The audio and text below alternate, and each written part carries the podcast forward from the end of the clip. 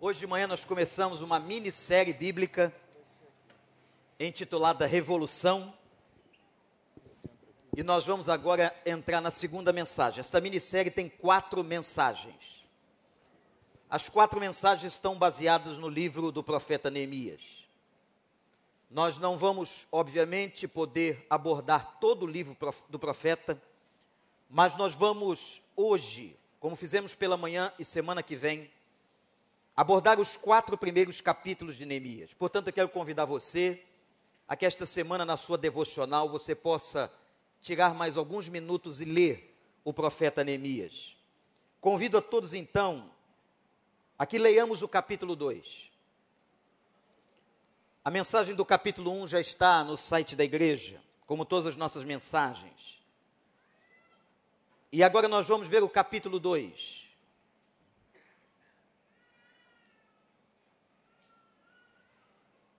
No mês de Nisan,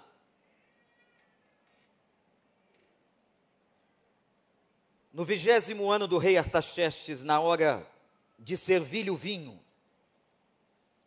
levei-o ao rei. Nunca antes eu tinha estado triste na presença dele. Por isso o rei me perguntou: por que o seu rosto parece tão triste se você não está doente? Essa tristeza só pode ser do coração. Com muito medo eu disse ao rei: que o rei viva para sempre. Como não estaria triste o meu rosto se a cidade em que estão sepultados os meus pais está em ruínas e as suas portas foram destruídas pelo fogo? O rei me disse: O que você gostaria de pedir? Então orei ao Deus dos céus e respondi ao rei: Se for do teu agrado, se for do agrado do rei, e se o seu servo puder contar com a sua benevolência, que ele me deixe ir à cidade onde meus pais estão enterrados em Judá, para que eu possa reconstruí-la. Então o rei, estando presente, a rainha, sentado ao seu lado, perguntou-me: Quanto tempo levará a viagem? Quando você voltará? marquei um prazo com o rei e ele concordou que eu fosse. A seguir acrescentei: se for do agrado do rei, eu poderia levar cartas do rei aos governadores do Trans-Eufrates, para que me deixem passar até chegar a Judá. E também uma carta para Zaf, guarda da floresta do rei, para que ele me forneça madeira para as portas da cidade que fica junto ao templo, para os muros da cidade, para a residência que eu irei ocupar. Visto que a bondosa mão de Deus estava sobre mim, o rei atendeu todos os meus pedidos. Com isso fui aos governadores do Trans-Eufrates e lhes entreguei as cartas do rei. Acompanhou-me uma escolta de oficiais do exército e de cavaleiros que o rei enviou comigo. Sambalate, o Oronita e Tobias, o oficial amonita, ficaram muito irritados quando viram que havia gente interessada no bem dos israelitas. Cheguei a Jerusalém e depois de três dias de permanência ali, saí de noite com alguns dos meus amigos. Eu não havia contado a ninguém o que o meu Deus havia posto em meu coração que eu fizesse por Jerusalém. Não levava nenhuma, nenhum outro animal além daquele em que eu estava montado. De noite, saí pela porta do vale na direção da fonte do dragão e da porta do esterco, examinando o muro de Jerusalém que havia sido derrubado e suas portas que haviam sido destruídas pelo fogo. Fui até a porta da fonte do tanque do rei, mas ali não havia espaço para o meu animal passar. Por isso subi o vale, ainda de noite, examinando o muro. Finalmente voltei e tornei a entrar pela porta do vale. Os oficiais não sabiam aonde eu tinha ido ou o que eu estava fazendo, pois até então eu não tinha dito nada aos judeus, aos sacerdotes, aos nobres, aos oficiais e aos outros que iriam realizar a obra. Então eu lhes disse: Vejam a situação terrível em que estamos Jerusalém está em ruínas e suas portas foram destruídas pelo fogo. Venham, vamos reconstruir os muros de Jerusalém, para que não fiquemos mais nesta situação humilhante. Também lhes contei como Deus tinha sido bondoso comigo e que o rei e o que o rei tinha me dito. Eles responderam: Sim, vamos começar a reconstrução. E se encheram de coragem para a realização deste bom projeto. Quando, porém, Sambalate, o Oronita, Tobias, oficial Amonita, e Gesem, o árabe, souberam disso, quando eles souberam disso, zombaram de nós. Desprezaram-nos e perguntaram: O que vocês estão fazendo? Estão se rebelando contra o rei. Eu lhes respondi: O Deus dos céus fará que sejamos bem-sucedidos. Nós, os seus servos, começaremos a reconstrução. Mas no que lhes diz respeito, vocês não têm parte nem direito legal sobre Jerusalém. E em sua história não há nada de memorável que favoreça vocês. Que o Espírito Santo nos abençoe. Nós vimos pela manhã Jerusalém tinha sido atacada pelos babilônicos, os muros derrubados, as portas queimadas e um grupo de homens mais fortes fora levado para a cidadela de Suzã. Uma prisão no atual Iraque, na Babilônia antiga. E é interessante, irmãos, que neste grupo de judeus levados ao exílio, estava este profeta chamado Neemias, um homem do povo, um homem simples, que diz e termina o capítulo 1 afirmando que este homem era copeiro do rei. Por que, pastor? Por que intitulada esta série de revolução? Será que não é isso, igreja, irmãos e irmãs, que todos nós estamos sonhando para a nossa cidade, para o nosso país. Não uma revolução armada, com sangue. Não uma revolução carnal. Mas sonhamos para a nossa nação que haja uma revolução de transformação completa a nascer do Espírito Santo de Deus. Mas toda revolução de uma nação Toda revolução de uma cidade perpassa pelas famílias e perpassa pela vida das pessoas. Todos os grandes revolucionários da história, primeiro sofreram uma revolução na sua própria vida. Irmãos, e o capítulo 1 demonstra para nós que a revolução do copeiro a revolução liderada por Neemias começou na vida dele. Como? Com confissão de pecados. Com um profeta dizendo a Deus: Nós pecamos contra o Senhor. A culpa não é do outro. Senhor, nós temos pecado contra ti. E porque pecamos contra ti, a nação caiu em desgraça. Mas agora Deus levanta um copeiro, um escravo, um homem, para que pudesse começar uma revolução. Minha gente, quando lê esse texto, eu vejo a nossa história, o nosso momento na cidade do Rio de Janeiro, o nosso momento no Brasil, e eu tenho certeza que eu estou falando daqui sobre a vida de muita gente. porque há pessoas neste lugar, e eu não estou recebendo qualquer revelação especial. Não precisa ser profeta para saber que há pessoas neste lugar que precisam de uma revolução na sua vida pessoal, que precisam de uma revolução dentro da sua casa, que precisam de uma revolução na vida. E eu quero dizer a você, meu prezado amigo, meu prezado irmão que entrou nesta casa de oração hoje à noite, eu creio, eu creio que Deus pode fazer uma revolução na sua vida, na sua história e transformar qualquer situação para a honra e glória do nome dEle. Você crê nisso? Dê um aleluia.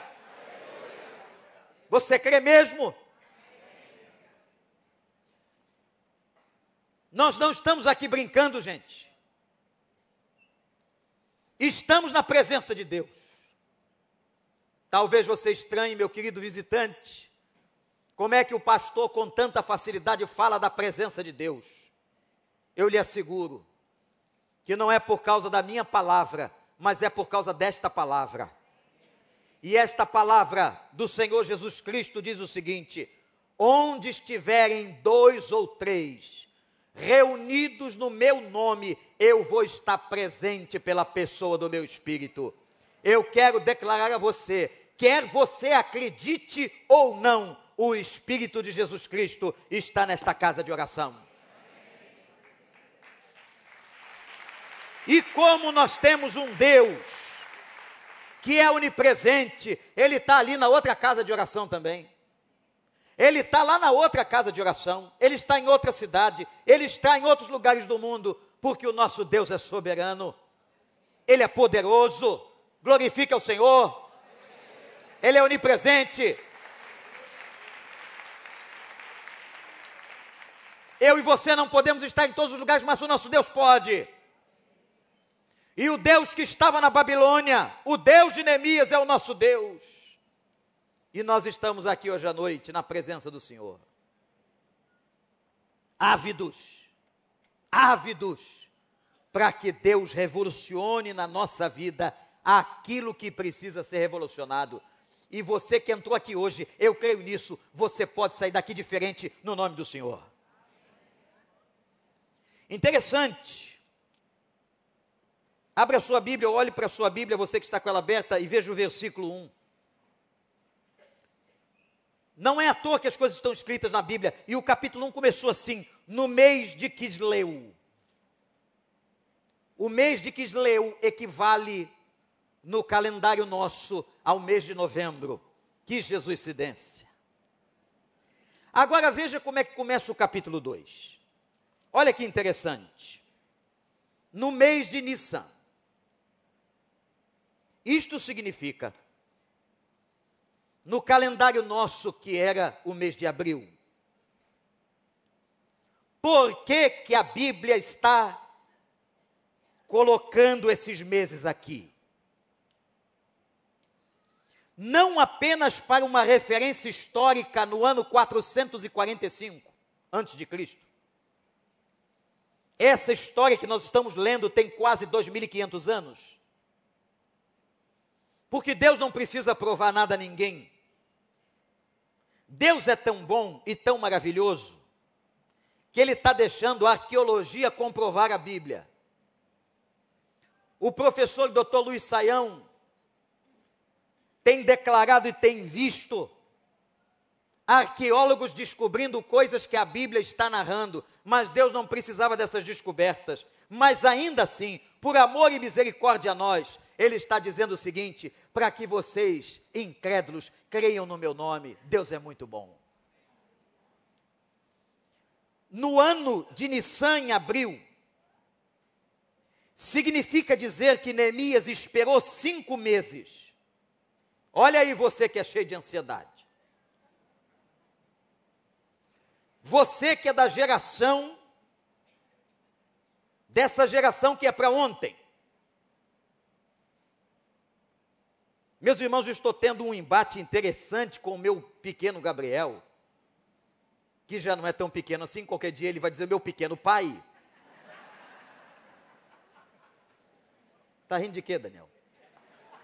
Daniel tem mais um, uns 10 centímetros, fica todo feliz com essa história. Terça-feira tem reunião, Daniel. E ele diz assim: pai, esse negócio aqui está muito lento. Que negócio? Esse telefone aqui, mas cara, é novo, é cheio de giga. É cheio de linha. Nós vivemos uma geração em que não espera. Na é verdade, você chegou no ponto, no lugar do BRT, ele tem que passar. Parece que você está na Europa, na Noruega. Esquece, cara. Ele vai passar quando der aqui. Quando der, o BRT passa. Nunca vazio. Sempre bastante exprimido. É uma questão de fé. A gente chega no consultório, aí você é atendido na hora. Não vai. O telefone não é tão rápido quanto você pensa. Esse texto é uma pancada na ansiedade. Neemias recebe uma visão, recebe um projeto, e ele só começa a tomar qualquer atitude cinco meses depois. O que é que Neemias estava fazendo? Você viu como é que terminou o capítulo 1? Dá uma olhadinha na sua Bíblia aí como é que terminou o capítulo 1. Mais da metade do capítulo 1, Neemias está orando. E um homem de Deus como esse, eu não tenho dúvidas, que antes de agir, Neemias orava. Então, olha para mim, meu irmão, minha irmã, você que está com uma pressa danada para fazer alguma coisa que eu não sei o que é. Você que tem que tomar uma decisão, você que tem que assinar um contrato, você que está esperando alguma coisa, presta atenção, as coisas vão acontecer no tempo de Deus e como Deus quiser. Por isso que Jesus Cristo nos ensina na oração: Pai, seja feita, seja feita.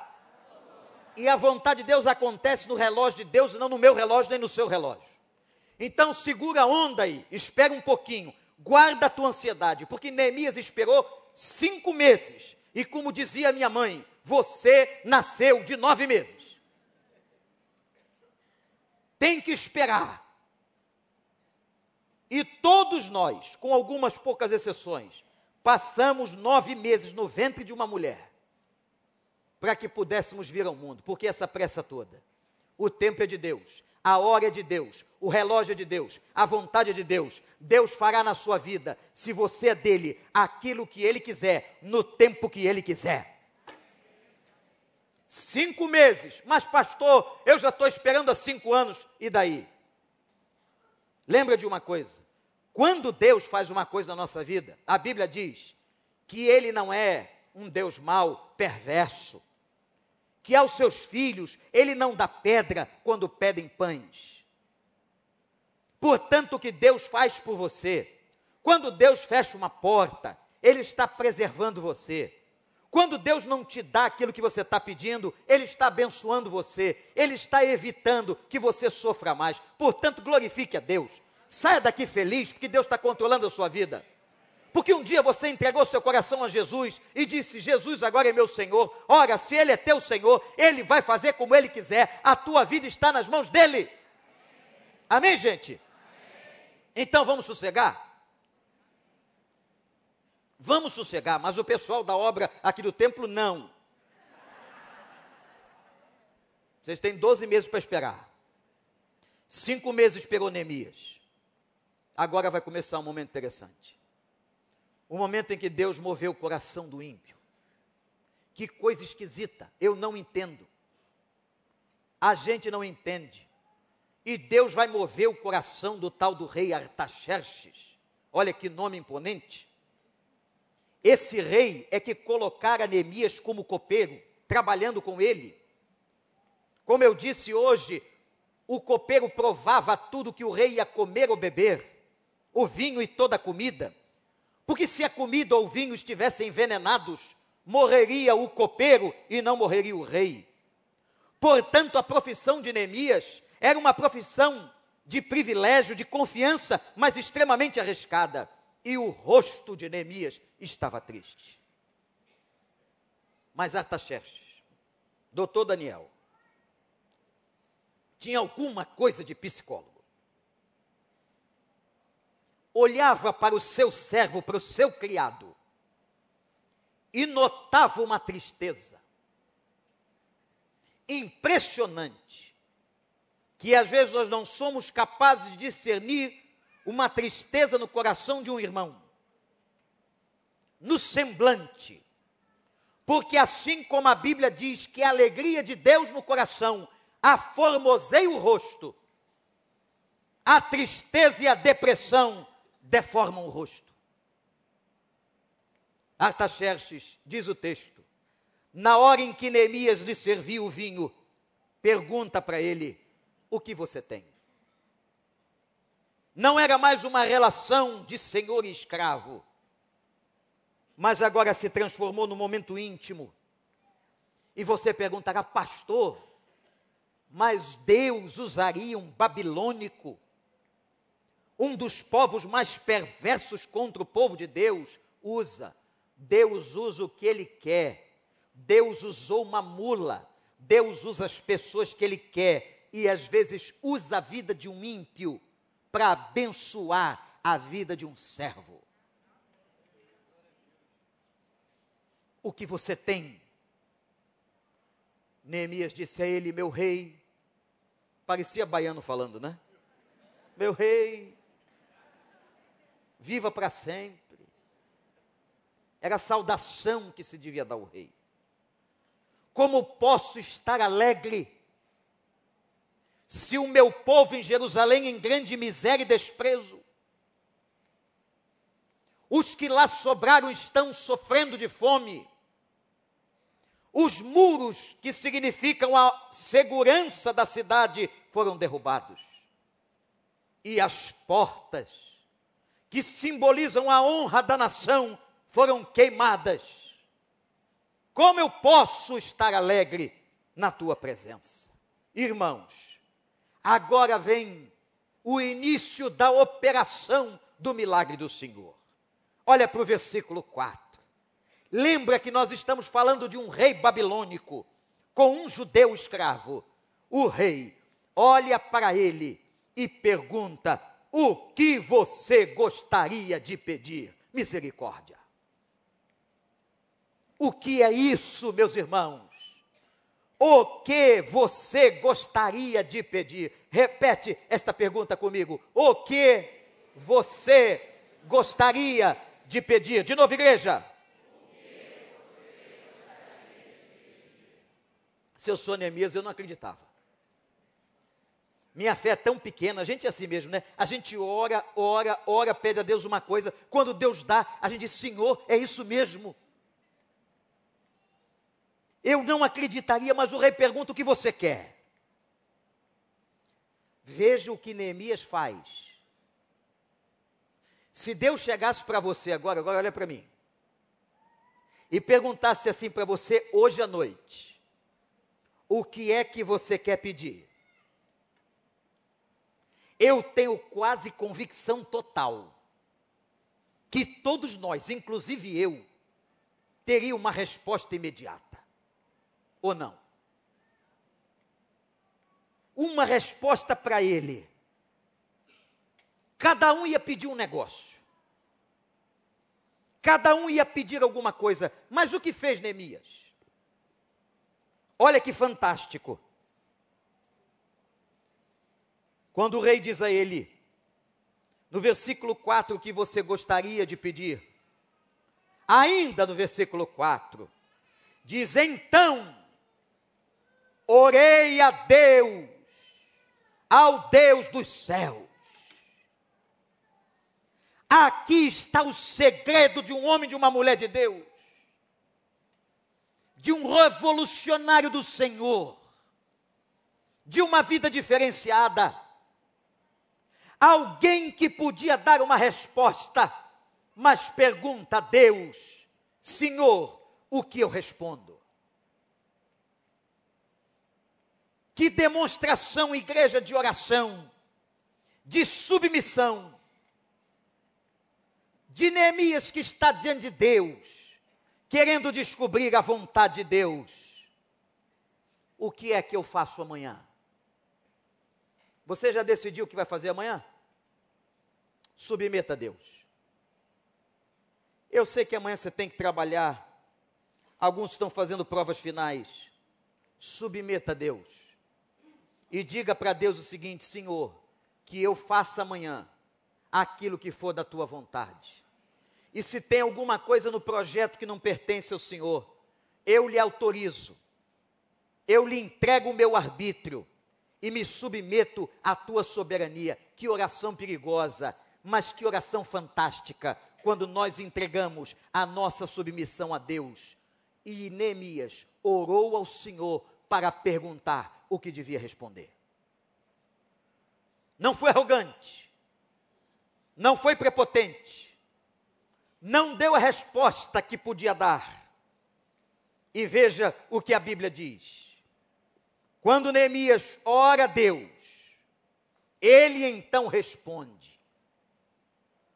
Você tem dado respostas sem orar. Não dê respostas sem oração. Não faça planos sem estar de joelhos. Você é crente, meu irmão? Você é crente, minha irmã? Então aprenda, antes de dar uma resposta, com a sua inteligência, com a sua sapiência, com a sua volição, antes dar resposta, humilhe-se na presença de Deus. E pergunte a Ele o que responder. E meus irmãos, agora que consultou a Deus, certamente inspirado pelo Espírito, porque a Bíblia diz assim: a poderosa mão do Senhor era com Neemias.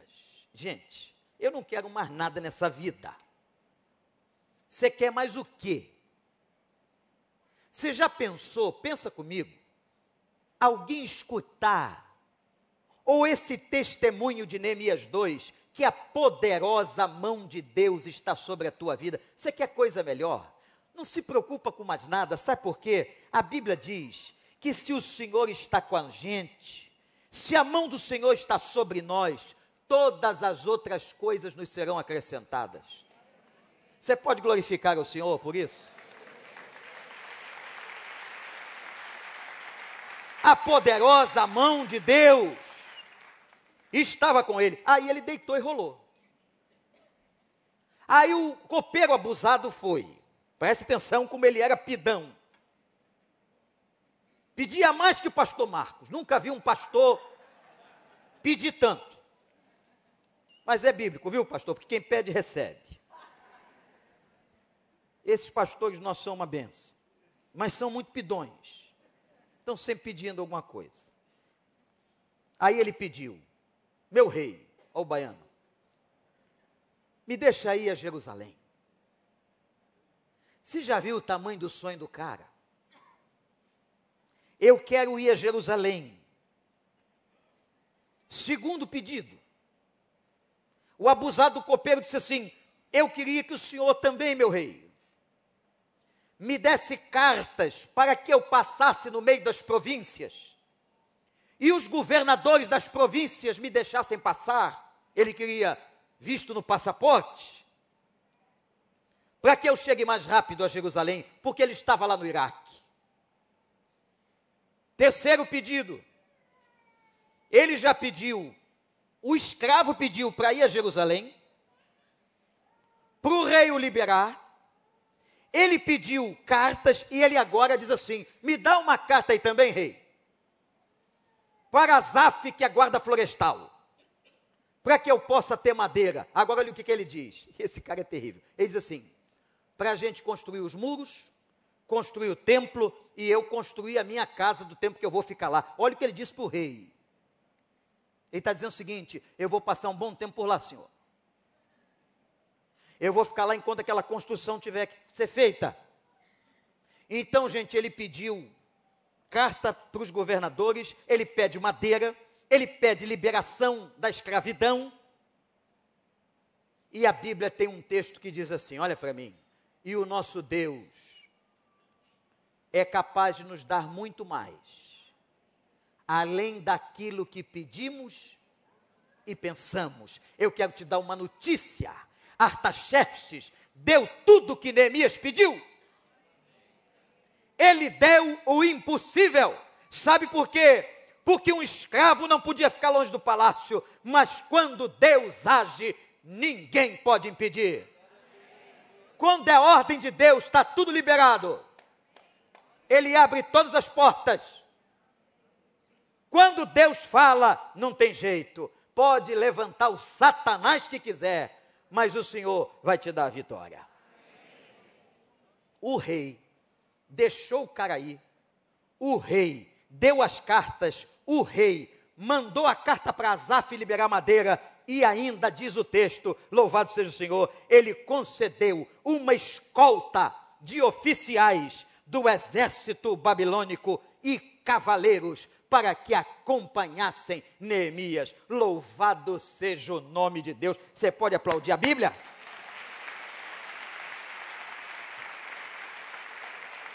Por que, que isso aconteceu? Olha o versículo 8, por que, que aconteceu isso? Porque a bondosa mão de Deus estava sobre mim. Você pode repetir isso agora na sua vida? A bondosa mão de Deus está sobre mim. De novo, igreja, a bondosa.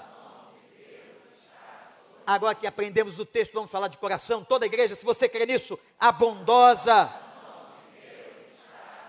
quando a bondosa mão de Deus está sobre a gente, Ele faz muito além do que pedimos ou pensamos. E foi Neemias como príncipe. O escravo virou príncipe, escoltado pelos cavaleiros babilônicos, com as cartas na mão.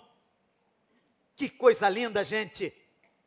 um copeiro que sonhou, um copeiro que orou, um copeiro que agiu, um copeiro que foi, um copeiro que recebeu a liberação de Deus, mas, entretanto, porém, contudo, para quem fala inglês, but, o texto declara que vai se levantar o primeiro sinal de oposição. Hum. Estava tudo indo muito bem, não estava? Neemias sonhando com a reconstrução da cidade, material para obra, oficiais cercando, proteção da polícia. Até que surge três figuras. Anota o nome deles aí. Sambalate, o segundo, Tobias. Tobias é o nome que tem até nos dias de hoje. Sambalate eu nunca vi. E Gesem. Irmãos, eu fui pesquisar esses caras. Os bichinhos infernais. Não sei se você sabe, mas Sambalate era governador da Samaria. Ele não era um sujeito qualquer. Ele era um cara forte, poderoso, político político importante, que governava a região de Samaria. Tobias era governador da região da, de Amon, da tribo de Amon. Era um outro pedaço. E o tal do Gesem era chefe dos árabes. Não é bom mexer com eles. A oposição que se levanta contra Neemias é barra pesada. São governadores, são políticos, são chefes de etnias. Por que, que eu estou dizendo isso? Olha para mim, você acha que é fácil ser crente? Você acha que é só chegar na igreja e dar brado de vitória e aplaudir o Senhor? Você acha que é fácil recitar texto bíblico e cantar louvores com a banda do pastor Miquéias? Você acha que é só dar aleluias e ver os batismos? Não. A Bíblia diz que nesse mundo a gente tem aflições. A palavra de Deus declara que nós vamos enfrentar uma luta tremenda. E a nossa luta, minha gente, meus irmãos e irmãs, não é contra a carne nem o sangue. A nossa luta é contra potestades e principados. Eu quero dizer para você que se levanta contra a tua casa, que se levanta contra o teu casamento, que se levanta contra o teu trabalho, que se levanta contra a tua vida, potestades espirituais que querem te destruir, que querem roubar a tua, a tua paz, que querem mexer na tua família. Ô igreja, que toda vez, 29 anos, 29 anos, que toda vez que esta igreja meteu a mão na obra para construir, tivemos profundos momentos de provação. E não foram financeiras. Lutas. Porque Satanás sabia que cada espaço aumentado nas capelas da Genário de Carvalho 2400 significava a salvação de gente e a restauração de pessoas. Como ele lutou, irmã Rita. Como ele lutou. Mas eu posso testemunhar daqui, em pé e com a cabeça em pé e como profeta, ele foi derrotado em todas as batalhas. E o povo de Deus foi vitorioso. E é com fé nesse Deus que vamos entrar noutra campanha. E é com fé no Deus que te deu outras vitórias. Você, você, você que recebeu outras vitórias, tenha certeza que o Deus que te deu vitória lá no Egito vai te continuar dando vitórias em Canaã. Sambalate virá, Tobias virá, Gesem virá, mas todos serão derrotados em nome do Senhor dos Exércitos. Irmãos, você pergunta, mas por que, pastor? Então Deus, que sabe que vai derrotar o inimigo, permite, porque ele afia o ferro. Deus permite para fortalecer nossa fé, para fazer a gente ser mais forte. A provação que você está passando, meu irmão, o apóstolo Paulo diz para a gente: dê graças a Deus por elas porque elas nos fazem crescer e amadurecer na fé. Toda a provação que Paulo tinha, ele dizia: graças dou ao meu Deus, porque sei que a sua mão está sobre a minha vida. Louve ao Senhor, que tudo que Deus deixa você passar, lutas e tribulações, é para aperfeiçoar a tua vida, amadurecer a tua fé e fazer você crescer. Está vindo aí. Pastor, está vindo aí a onda. Deixa vir. Deixa vir a onda. Sabe por quê? Você vai passar por ela. Você vai vencer. E você vai acabar de sair dela e vai dizer assim: Eu estou mais forte. Eu imagino aqueles surfistas que vão para Nazaré. Nazaré que eu estou falando em Portugal. Aquelas ondas. Tem surfista aqui? Tem surfista? Tem surfista ali, tem outro aqui, tem outro lá. Tem surfista aqui, tem lá também. Ô, gente, conversem com eles. Vai tirar ondinha aqui no recreio? Meio metro? Um. Um metro? Um. Na ressaca vai a dois, três. Mas em Nazaré? Quantos metros? Vinte metros. Para este tsunami. Para chegar na onda, o surfista vai acompanhado por um jet ski. E, meus irmãos, semana passada saiu uma foto linda das surfistas. Aliás, eu quero mandar algumas irmãs para lá, para Nazaré. Mas, pastor, não sei nadar, mas vai aprender. E aquelas meninas pareciam formiga, no meio do tamanho daquela onda. Mas a gente um surfista daquele, um, um, um, pessoal dessa raça de vocês, que é gente boa. Porque isso é uma tribo totalmente diferente, vocês são totalmente doidos.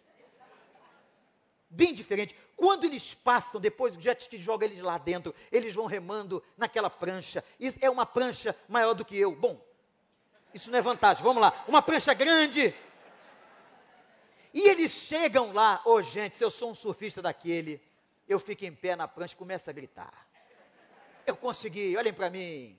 E aquela buzinada na areia da praia, porque o cara venceu. Eu quero dizer uma coisa para você: a onda vem na sua vida, mas quem vai te levar a surfá-las é Jesus de Nazaré. Só que não é Nazaré de Portugal, é Nazaré, o Senhor que nasceu por ali, viveu por ali, morreu por ali e ressuscitou por ali.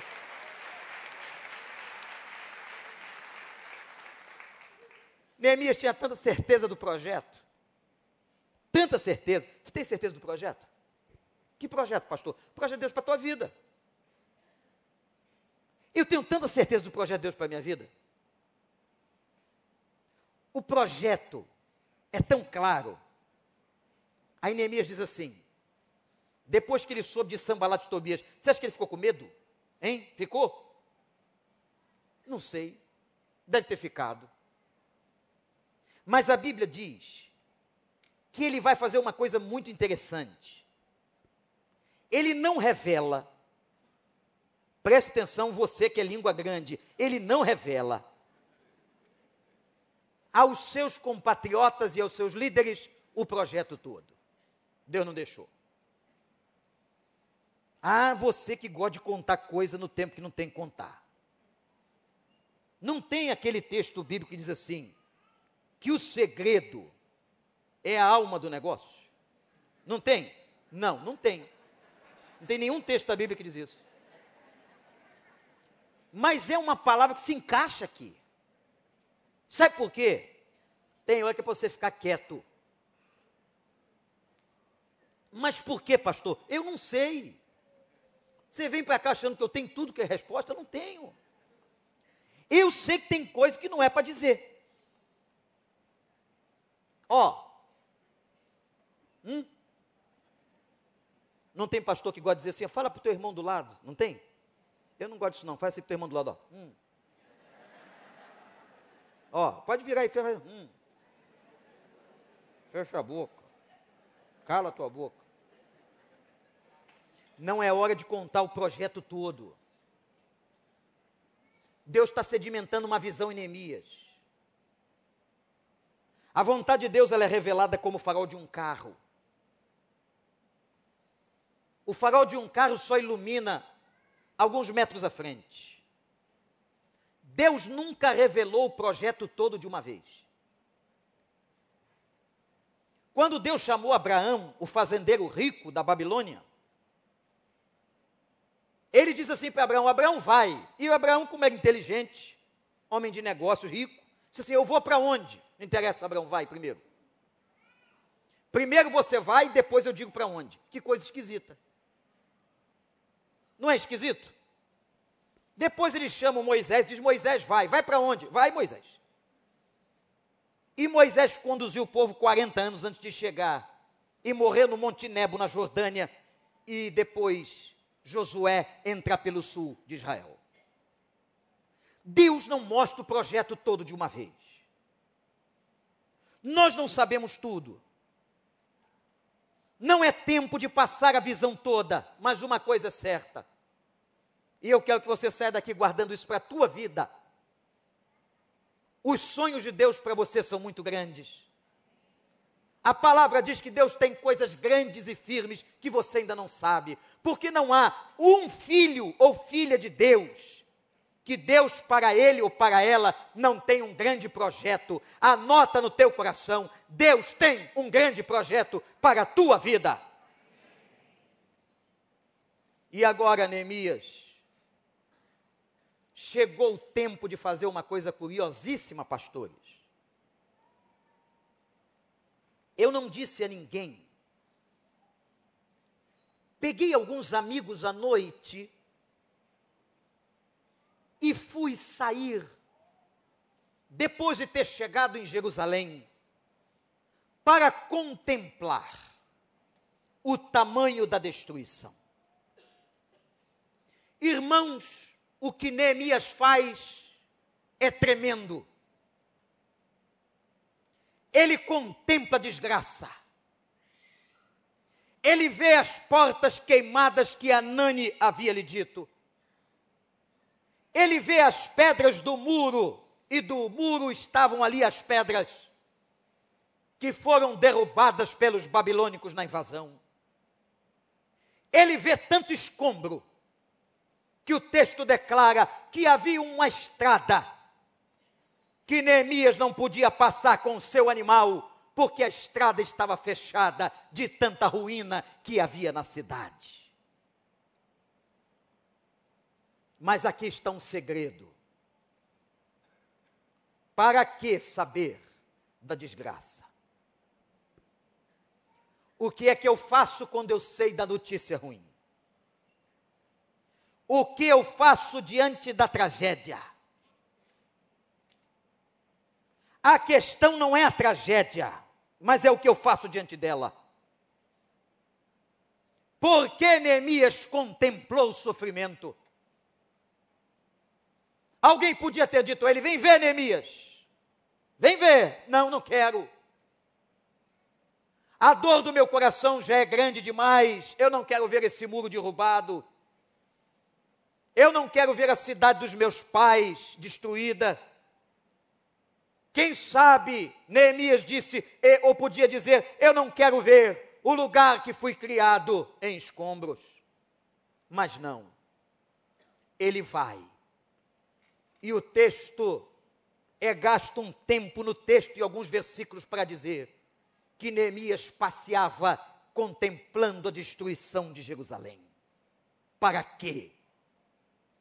Só há um propósito ele já havia chorado, ele já havia orado, mas aquilo que os seus olhos contemplavam era um combustível da sua motivação. Meus irmãos e irmãs, nós estamos vivendo dias tão difíceis, mas o que vai fazer a diferença é a maneira como nós estamos olhando para a crise. Se você está olhando de maneira derrotada, depressiva, se você chegar em casa hoje arrasado, por que, que você está arrasado? Porque derrubaram os muros de Jerusalém. 2.445 anos atrás. Quem não veio ao culto e está na tua casa não vai entender nada. Porque tem gente que gosta de buscar a depressão. Tem gente que já traz na sua constituição genética uma tendência, mas tem gente que gosta. Gosta talvez de cavar o sofrimento, de alimentar a dor. E quando eu digo gosta, é claro que eu estou usando de ironia.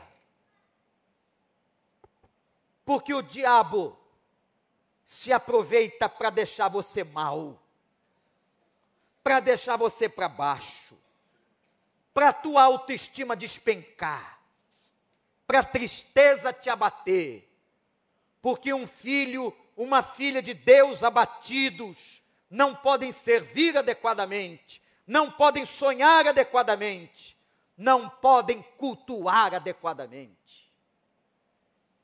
O diabo tem interesse na tua depressão, na tua tristeza, na maneira que você vê o sofrimento, mas eu quero hoje desafiar você a que você não dê vazão ao medo, à tristeza, ao abatimento. E se chorar, olha para mim, se chorar é coisa humana, limpa as lágrimas dos olhos, o Espírito consola, levanta a cabeça e vai em frente, dizendo: essa batalha do Senhor eu vou vencer. Eu não vou me deixar bater. Eu não vou morrer nos escombros de Jerusalém. Tem gente que está morrendo nos escombros de Jerusalém, com as portas queimadas. Mas Neemias não. Neemias vai para o meio do escombro e aquilo, olhem para mim, igreja, incendeia o seu coração. Sabe o que ele está dizendo? Isso não vai ficar assim. Eu queria que você olhasse para a crise que você está vivendo, ou para a perspectiva de sofrimento, e fizesse como ele e dissesse agora: Isso não vai ficar assim. Você pode dizer isso agora em nome de Jesus? Mas eu quero que você feche os olhos agora e olhe para a tua vida. Que você se depare com os escombros do teu problema. Que você agora veja claramente a crise. Não para que ela te amedronte, mas para que você agora, com autoridade espiritual, baseado nesta palavra, diga: Isso que eu estou vendo, isso que eu estou enfrentando, não vai ficar assim. Abre os olhos e olhe para mim, porque vai começar uma reconstrução. Você crê nisso? Vai começar uma reconstrução. Se você crê nisso, vai começar. Se você ficar com a cabeça baixa, olhando para os escombros e chorando, você vai perder a bênção. Mas quero que você levante o rosto e que você tenha certeza, isso vai passar, não vai ficar assim. E Deus vai restaurar todas as coisas que têm que ser restauradas. Deus vai restituir tudo que tem que ser restituído em nome de Jesus.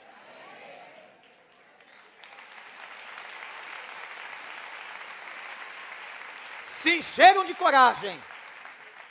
Sabe o que Neemias faz? Agora ele revela. Está aí na Bíblia. Chamou o povo, chamou os oficiais e disse: Gente, eu tenho um projetinho para vocês. Projetinho. É. Nós vamos, a começar pelos muros, reconstruir essa cidade. É coisa de louco. É coisa de gente doida. Mas Deus é especialista em usar mente de gente doida para fazer a sua obra. Se não fosse gente doida, a obra de Deus não chegaria onde ele está, porque a palavra que diz, não é invenção do pastor, não, eu uso as coisas loucas deste mundo para confundir os mais sábios. O mundo não entende nada, os especialistas, os doutores não entendem nada, a obra do Senhor continua. Ô, oh, gente, eles estão atacando, não é? Tá, Sambalate, Tobias e Gesem estão atacando. Eu falei pela manhã, começou uma perseguição oficializada contra a igreja que está velada, mas que vai aparecer mais. Tudo que diz lá é evangélico, eles estão metendo pau. Se é pastor, estão metendo pau. Estão procurando qualquer coisinha nas igrejas para meter o pau. Ontem, por pouco não quebrei a televisão. Que eu sou um homem manso. Moisés foi, diz assim a Bíblia, era um homem manso sobre a terra, mas matou dois. Matou dois, era manso. Depois a gente fica. Fui ligar a televisão. E um programa de televisão brincando com a Bíblia. Ironizando, ridicularizando blasfemando contra a experiência de João 11 da ressurreição de Lázaro. Dois atores se achando muito engraçadinhos, querendo imitar Jesus. E uma ironia ridícula com a ressurreição de Lázaro. Meu filho estava do meu lado e disse: Filho, isso é blasfêmia. Que Deus tenha piedade dessas pessoas que estão se levantando contra a palavra. Eu quero dizer uma coisa para vocês: vai ficar pior. Vai ficar pior. Porque isso é bíblico. A perseguição será aumentada. A igreja vai passar, nos últimos dias, uma tremenda perseguição. As coisas estão começando a acontecer tudo que for evangélico, tudo que vier da Bíblia, tudo que for sério, vai ser rebatido, está sendo combatido, não tem problema não. Sabe o que é isso? É Satanás na sua fúria, porque ele está nos últimos dias. Ele vai ser preso, e depois que ele for preso com a turma dele toda, não sei onde mora, se mora em Benfica, em Brasília, não me interessa. Eu sei que vai todo mundo para os quintos Todo mundo que não leu a palavra, não se arrependeu dos seus pecados, não confessou a Cristo, está aí debochando de Deus, vai todos eles vão sofrer juízo da palavra. Não é esse pastor aqui que vai dar, não. É eles que vão sentar no tribunal e vão sofrer a condenação. E o Senhor, a mão do Senhor pesará sobre aqueles que tiveram oportunidade, mas negaram o Espírito Santo de Deus. Que Deus tenha misericórdia. Meus irmãos, agora Neemias diz: todo o povo, nós vamos reconstruir a cidade. E vem então o segundo sinal.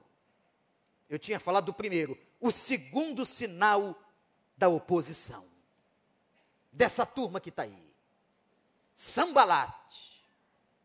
Amanhã chegar lá no trabalho, tem sambalate no teu trabalho? Hum? Hum? Às vezes tem sambalate na igreja. Sabia? Deixa eu falar baixo aqui que ninguém nos escute. Eu já vi tanto Tobias na igreja. Hum. Doido para pegar crente. Não pode ver uma falinha. Olha ali. Se dizendo crente dentro da igreja se levantando contra as pessoas de Deus. Não faz isso não, meu irmão. Não faz isso não, porque quem nos defende é o Senhor. Você não está resistindo contra uma pessoa, você está resistindo contra o Senhor, diz a palavra. Sambalate, Tobias e Gesem disseram assim: Ah, esses fracos judeus. E começaram a debochar. E não debocham da gente. Esses dias eu estava lá fazendo um negócio, folheando a minha carteirinha de trabalho. Hum, estava lá. Primeiro emprego. Fui riquíssimo. Ganhava 38 mil cruzeiros. Sabe quanto vale isso? Sabe, Joel? Nem eu. Eu me lembro de um cara que tinha lá, que trabalhava comigo. Ele gostava de ironizar a questão do dízimo. Vai para a igreja dar dinheiro para o pastor? Se o pastor recebesse todo o dinheiro que você pensa que é o povo dá ele, o pastor é um homem milionário. Eu estou falando de igreja séria, gente. Eu estou falando de igreja séria. E ele debochava o tempo todo. Chamava Rubens. O Rubens não podia me ver. Não é porque ele não era cego, não, ele via mas ele era um sujeito perturbador, era um sambalate. Eu chegava nas dependências daquele edifício em Botafogo, descia do elevador e parece que Deus botava sambalate perto de mim. E ele descia também. E aí está dando dinheiro para o pastor. Naquela época eu tinha acabado de entrar no seminário. E um dia a minha igreja fez um, como a gente faz aqui, uma prestação de contas. E naquela época o pastor distribuiu um relatório financeiro. E ali estava tudo que a igreja arrecadava e tudo onde a gente gastava dinheiro estava lá. Ajuda pessoas carentes, missionários. Tinha um orfanato que a gente trabalhava com ele ali em Jacarepaguá. Tinham pessoas que estavam em missões nos campos do Brasil, fora do Brasil, o sustento da igreja, a luz, a limpeza da igreja, os funcionários da igreja. Eu levei, chamei o Rubens, vem cá. Ele até estranhou. Ele tinha dois metros. Implicava comigo o tempo todo, era gerente. Eu era técnico. E disse aqui, Rubens, eu trouxe para você de presente o orçamento da minha igreja. Ele, eu agora você fica quieto que eu vou falar. Imagine, irmãos, tem hora que a gente tem que dar de doido. O cara tinha dois metros e não era crente. Se ele mandasse a mão em mim, ah, gente, Sabe o que eu ia fazer? Acho que nada, porque ele era muito forte. Eu ia apanhar, ia sofrer, sentir dor. Mas tem hora que você tem que partir para cima, deu para entender? E eu parti para cima para fazer aquele efeito surpresa, Marcelo. Agora você presta atenção aqui, Rubens. Quando eu disse isso, todos os técnicos vieram juntos. Aí eu botei o relatório aqui, Rubens. Entra tanto lá na minha igreja, a gente gasta com isso, isso, isso, isso. Está vendo? Inclusive, os proventos pastorais estão aqui, Rubens, votados pela igreja. Você sabia disso, Rubens? Irmãos, não sei o que aconteceu comigo, eu tomei uma dose de coragem. O Rubens foi diminuindo e eu fui crescendo. E quando eu percebi que ele estava diminuindo, aí que eu cresci mais ainda. É a minha oportunidade agora. E comecei a falar do Evangelho, e todo mundo começou a ouvir. E tinha um garoto baixinho lá, quando eu falo baixinho é menor do que eu, ele estava no canto. E eu percebi que Jaumi estava com uma lágrima aqui caindo. E o Rubens disse assim para mim: Olha o que aconteceu no final da história, que eu vou encurtar. Que eu fiquei quase uma hora mostrando relatório financeiro para a turma. Eu evangelizei no meu trabalho através de um relatório financeiro. Ele disse para mim, irmãos, como é que a gente pode contribuir. Eu ouvi, botei a mão no ombro dele, é claro que ele estava sentado, e disse: Rubens, é isso. E ele chegou a fazer uma visita, ainda quando o nosso templo era lá na Genário de Carvalho, muitos anos depois. Tem hoje você tem que crescer, cara. Você está deixando falar da tua igreja, do teu povo, e tem gente que ainda está ajudando. Tem gente dizendo para você, é que esse negócio de pastor, e você ajudando a meter o um malho. Aí domingo vem para cá, Senhor, eu te adoro. Que isso? Vamos fazer o seguinte, vamos criar coragem, como diz o texto. Como é que você está fazendo isso contra o povo de Deus? Contra os servos de Deus, contra a igreja do Senhor? E eu quero terminar mostrando para você a palavra do copeiro. O que Neemias fez com esses caras, governadores e autoridades, está para ser escrito. Olha para o versículo de número 20. Eu lhes respondi. Neemias não ficou calado, não. Quando Sambalate, Tobias e Gesem começaram a debochar, desprezando, o que, que vocês estão fazendo? Ainda acusaram Neemias de contraversão, se rebelando contra o rei. A Bíblia diz que Neemias respondeu: O Deus dos céus fará que sejamos bem-sucedidos. Não era opção, não, gente. Ele fez uma declaração profética. O Deus dos céus vai fazer, vai fazer que nós sejamos bem-sucedidos. Louvado seja o Senhor. Nós, os seus servos, continuou Neemias, começaremos a reconstrução. Olha aí, não são vocês, não, que vão impedir. Nós começaremos a reconstrução. Mas, no que diz respeito a vocês, olha o que Neemias diz, irmãos. Vocês não têm parte nem direito legal sobre Jerusalém. Neemias responde com a lei. Vocês não têm autoridade, vocês não conhecem, vocês não sabem. Eu quero dizer para vocês que nós vamos reconstruir sim, e vocês não têm autoridade sobre Jerusalém. Mas o pior vem no fim. Podia, podiam ter dormido sem essa.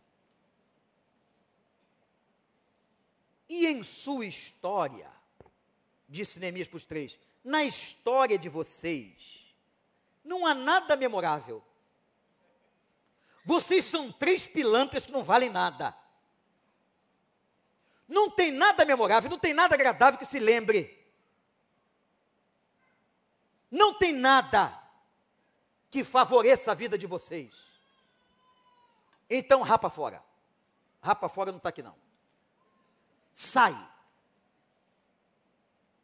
Sabe o que é isso, gente? Autoridade profética.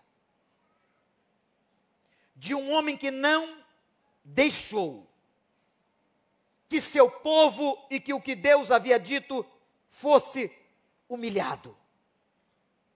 Diante daquela oposição, a palavra que eu sintetizo aqui é a palavra para a igreja hoje: enfrentamento. Nós não vamos nos acovardar. Nós não vamos temer essas pessoas que estão debochando, que estão ironizando, que estão blasfemando. nós vamos orar e nós vamos enfrentar em nome de Jesus. E nós vamos dizer, se precisarmos dizer, é tempo de você se converter. Mas se você não quiser, você dê conta na presença do Altíssimo. Meus irmãos, o projeto tem que continuar. O teu sonho tem que ir em frente. A revolução que você sonha na tua vida pessoal e familiar vai acontecer se você estiver submisso à soberania de Deus. O sonho que você traz no coração, que Deus pôs, a reconstrução, a restituição, vai acontecer se você não tiver medo, se você não correr amedrontado pelas ameaças de Sambalate e Tobias, que vão aparecer por aí com nomes diferentes, mas o Senhor vai te dar vitória se você levantar a cabeça e diz, como Davi disse para Golias: Eu vou lutar em nome do Senhor dos Exércitos. Eu vou lutar, repete comigo, em nome do Senhor dos Exércitos. E tenho certeza que estes que se levantam contra a igreja não têm caráter. Não têm caráter para se levantar contra o Senhor. E Deus, com o sopro da sua boca, destruirá um a um. Porque quando Deus age, ninguém impede. A obra de Deus vai chegar ao fim. Ele só está dizendo o seguinte: oh, gente, eu só quero que vocês se juntem em Jerusalém, porque eu vou fazer uma revolução. Você quer essa revolução para você? Eu queria que nós orássemos agora.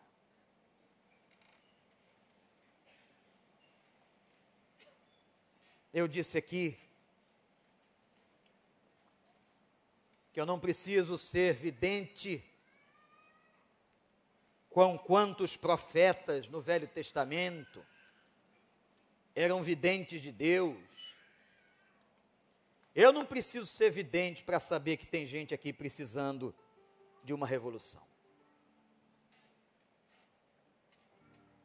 Eu não preciso ser vidente para saber que tem gente que entrou aqui, ou está aí na internet, em casa, no trabalho ou em algum lugar, clamando a Deus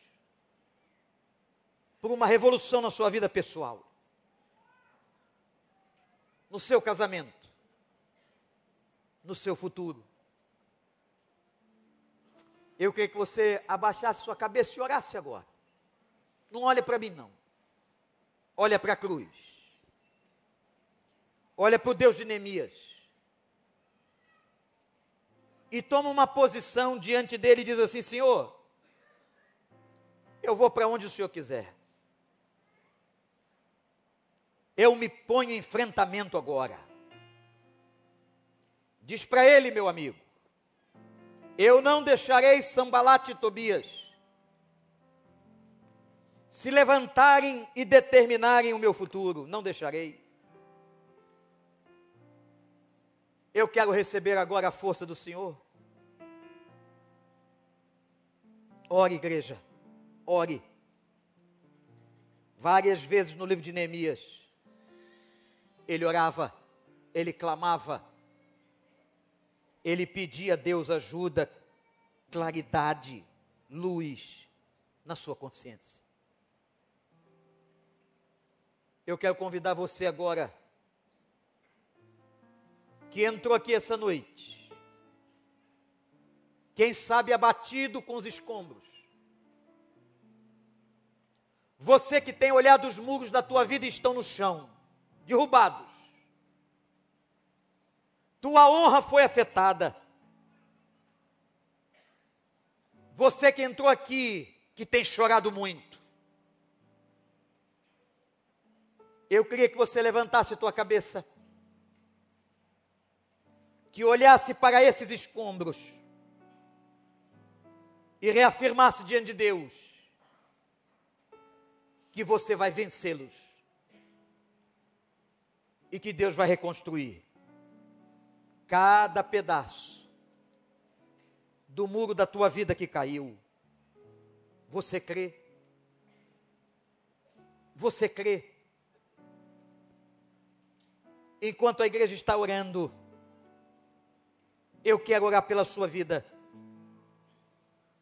E eu pergunto quantos entraram aqui essa noite. E diante de Deus reconhecem que precisam de forças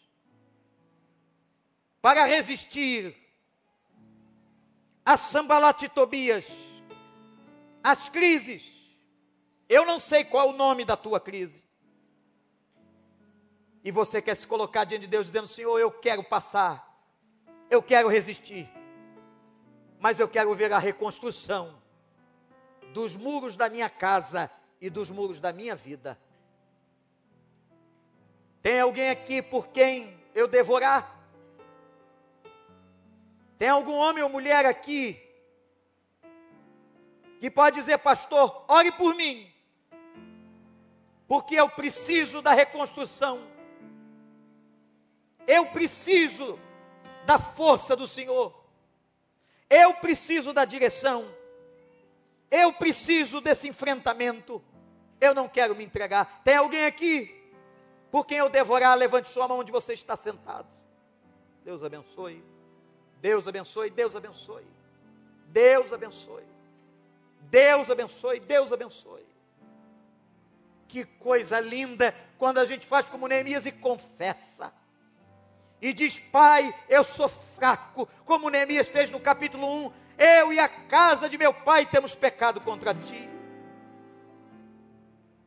Que bom que você está dizendo para ele que precisa dele. Que bom. Nós vamos adorar a Deus. Eu quero convidar a toda a igreja em oração que fique em pé. Ninguém se movimente agora. Não quebre esse momento espiritual importante. Não chame atenção.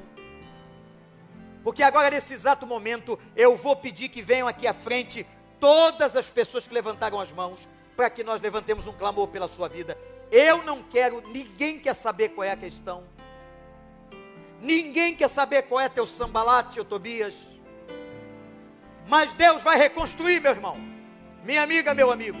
Casal, homem, solteiro, mulher, você que levantou a mão diante de Deus Vem à frente, cheguem bem para cá, em nome de Jesus. Deus vai reconstruir. Aleluia. Ah, quanta gente Deus vai reconstruir. Que coisa maravilhosa. A palavra de Deus não volta vazia. É isso aí. Pode vir, pode vir. Porque tem espaço no reino. Tem espaço. Você quer ter enfrentamento, vitória acontecer. Ó oh, Senhor.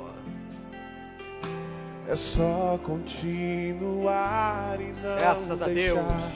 Que as lágrimas não deixe as lágrimas embaçarem teus olhos. Olhar e não deixar que a tristeza não deixa a tristeza tomar conta não do caminhar continuar olhando nos teus olhos olha para os olhos de Deus agora meu irmão a verdade que nada e nada ninguém, ninguém pode impedir. Pode impedir. Você que vem aqui na frente, guarda isso. Nada e ninguém. É só esperar acontecer.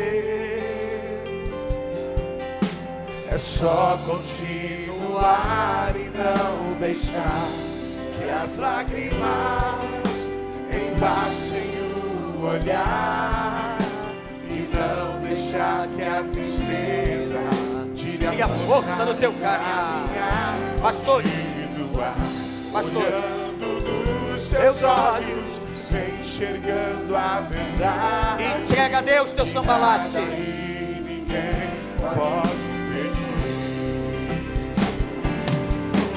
Nada e ninguém. O plano melhor.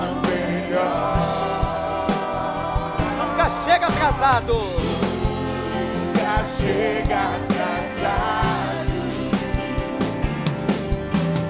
Sua hora é perfeita. Sua maneira a mais linda. Seja feita a tua vontade seja feita a tua vontade. Quero sua vontade, assim na terra como no céu. Jesus, o plano melhor. Oh, plano melhor. Jesus, plano melhor. Ele nunca chega atrasado. Nunca chega atrasado. Sua hora é perfeita. Sua hora é perfeita. Sua maneira a mais linda. Aleluia. Seja feita sua vontade. Eu só quero a sua vontade. Assim na terra céu. Pastor, se aproxime aqui, por gentileza. Eu queria que você que veio aqui à frente agora entregasse sua vida a Deus. Tem uma música, Miquel, do Davi Sassi, que fala que se a gente for lá no fundo do mar, acho que é dele. As ondas que vêm cobrir a gente, a gente vai surfar nelas. Se o mar me submergir, a tua mão vai me fazer vencer. Vocês que vieram aqui à frente, vocês creem nisso? Isso aqui é momento de fé, meu irmão, minha irmã. Você que entrou na igreja pela primeira vez, é momento de fé. E é um problema teu com Deus agora, é pessoal. Não tem família agora, não, é você e Ele. E eu quero dizer para você que eu creio no que eu prego. Porque eu prego a palavra do Senhor. E aquilo que aconteceu a pode acontecer na tua casa, na tua vida. Nós vamos clamar por você agora. Nós vamos pedir uma coisa só: que o Senhor reconstrua. Que o Senhor faça você ver que você vai vencer Sambalat e Tobias. Que Deus vai reerguer teus muros. Que Deus vai tirar o escombro. Feche teus olhos agora. Eu vou pedir para a igreja, aqueles que ficaram nos bancos, levantassem as suas mãos. A Bíblia fala em oração com imposição de mãos. Vamos levantar um clamor por essa gente aqui. Eu quero pedir que vocês comecem. Comece a orar daí. Pode levantar a voz. Pode levantar a voz, igreja. Pede a Deus por eles. Tem gente aqui chorando. Tem casal, tem gente solteira, tem idoso. Levanta o clamor, igreja, como Fernemias. Pede, Pai, abençoa essa gente, Pai. Reergue esses muros, Senhor. Eles estão sofrendo, Senhor. Tira o escombro, Senhor. Senhor, a porta da casa deles está queimada, a honra foi embora. Restitui a honra. Tem gente aqui confessando pecados, ó Jesus de Nazaré, levanta, Senhor, e derrama com teu sangue, e limpa de todo pecado. Clama, igreja, clama, clama.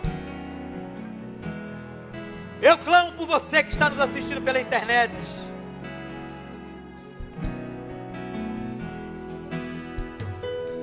Deus vai tirando cada tijolo. Deus vai levantando madeira nova. Deus vai tirando o lixo.